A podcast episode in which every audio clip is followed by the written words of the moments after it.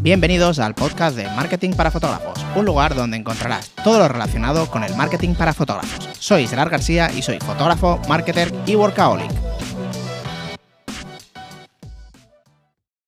¿Qué tal chicos? ¿Cómo estáis? Espero que genial.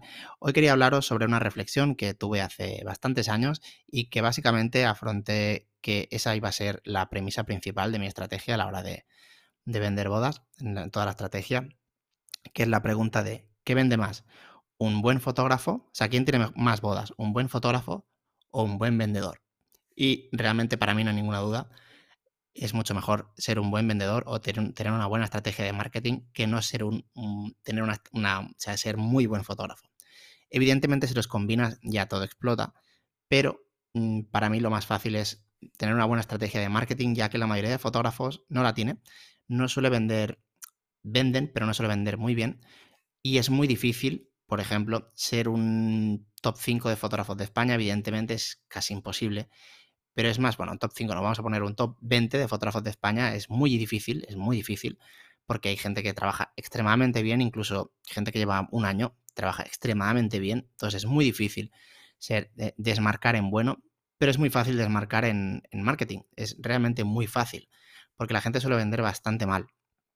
Eh, lo he comentado en el podcast anterior, por ejemplo, a la hora de, enviar solicitudes, cuando recibes un formulario, mm, yo, tengo muy claro que el otro fotógrafo que se enfrente a mí en cuanto a, que le pidan presupuesto a los novios, tiene que hacerlo muchísimo, muchísimo mejor o ser muy, muy barato.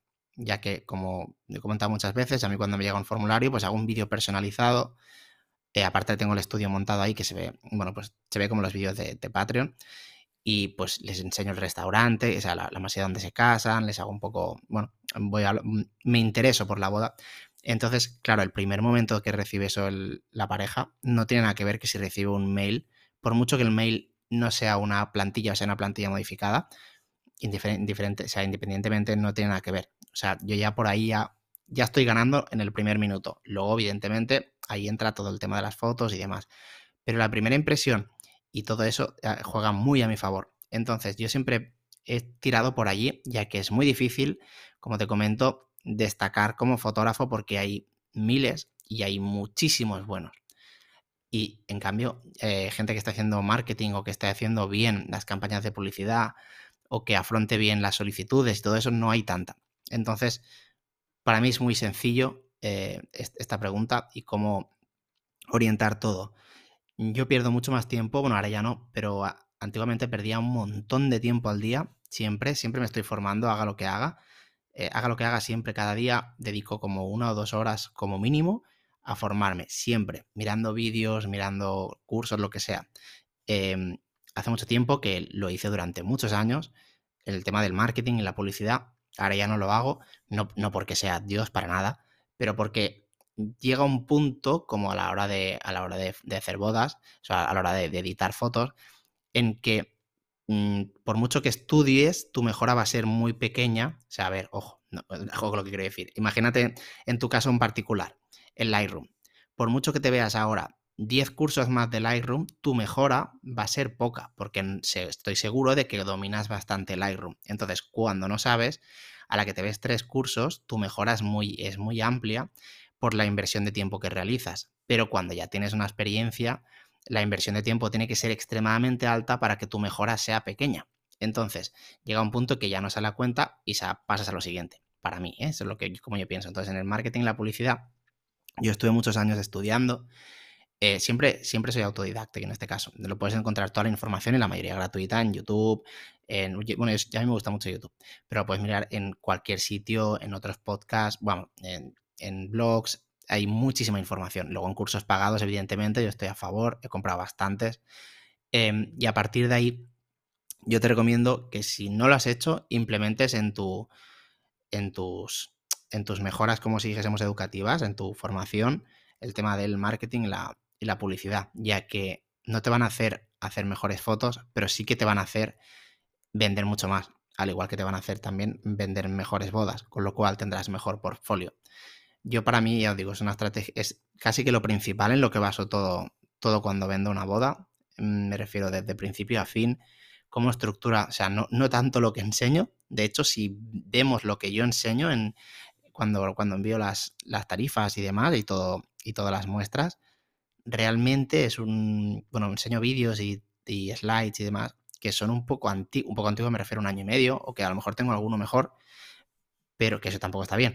Pero me esfuerzo más en que todo lo que diga en el vídeo personalizado esté medido, en que todo lo escrito que esté puesto cuando mando la solicitud de información esté medido, que ataque a todos los puntos de dolor, que quite todas las objeciones, que esté todo detallado, pero de una forma sencilla, que no sea un tochazo.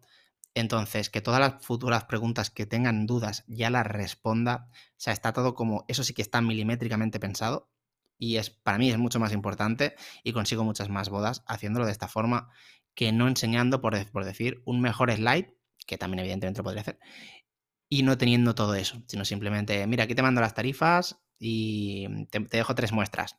Mm, no, yo ya digo, yo cuando mando el, el mail, el mail va a una página de Notion, que es una, Notion es una aplicación donde, bueno, es un todo en uno y ahí meto todo. Pues la parte de vídeo, pues te pongo la foto, el tráiler, eh, eh, parte de foto, foto, el, slide mm, y, ya está. Y en el caso de vídeo te pongo tráiler, película y extras del vídeo, ataco los puntos de dolor de, los novios y luego al valor diferencial, diciendo que en el valor diferencial mío no es extras en el vídeo, es que, por ejemplo, yo entrego los extras del vídeo, que son, pues, por ejemplo, las lecturas de los de todos los que hablan, por ejemplo, pues los editamos y los pasamos en extras. El baile lo pasamos en extras completo.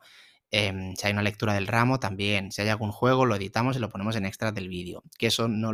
Hay, hay, videógrafos que lo hacen, pero no todos.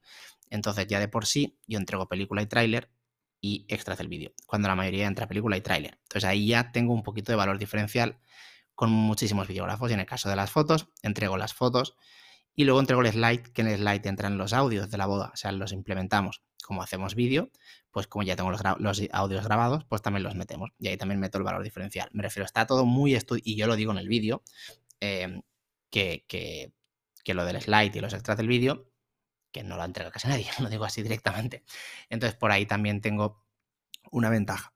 Entonces, más que nada, em, como te comento, para mí es extremadamente importante, no lo más importante a la hora de vender bodas, es tener una buena estrategia y si no te has planteado o mm, quieres, un consejo, mírate tu mail cuando, cuando envías la información, mírate cómo es, mírate si realmente es personalizado y ataca, bueno, más que ataque los puntos de dolor, te diferencia a ti del resto. La principal pregunta que tenemos que hacernos es ¿por qué te tendrían que contratar a ti en vez de al otro? Em, y que no sea solo por, a no ser que seas como siempre digo, que es mm, para mí el mejor fotógrafo de, España, eh, no sé que seas Pablo Laguía, que ah, no, le hace falta nada más, ¿por qué te tienen que contratar a ti en vez de a otro? Y a partir de ahí, estructura un poco cómo, cómo, vas, a, cómo vas a vender tu boda y enfócate en lo que tú tienes que no tiene el, resto, porque al final estamos en lo de siempre. Si tú tienes un buen trabajo y tu vecino fotógrafo, vecino me refiero con competencia, tiene un, un trabajo parecido, a un precio parecido, al final siempre estaréis repartiendo las bodas. En cambio, si tú tienes un precio parecido y un trabajo parecido, pero encuentras un valor diferencial que no tenga tu competencia, te las vas a llevar la mayoría tú. Y eso es lo que yo siempre he intentado, como te comento, no mejorar tanto en foto, sino mejorar en, lo que yo vendo y en lo que yo ofrezco al cliente con respecto a la competencia. Pues nada, espero que te haya gustado este podcast y como siempre nos vemos en el siguiente.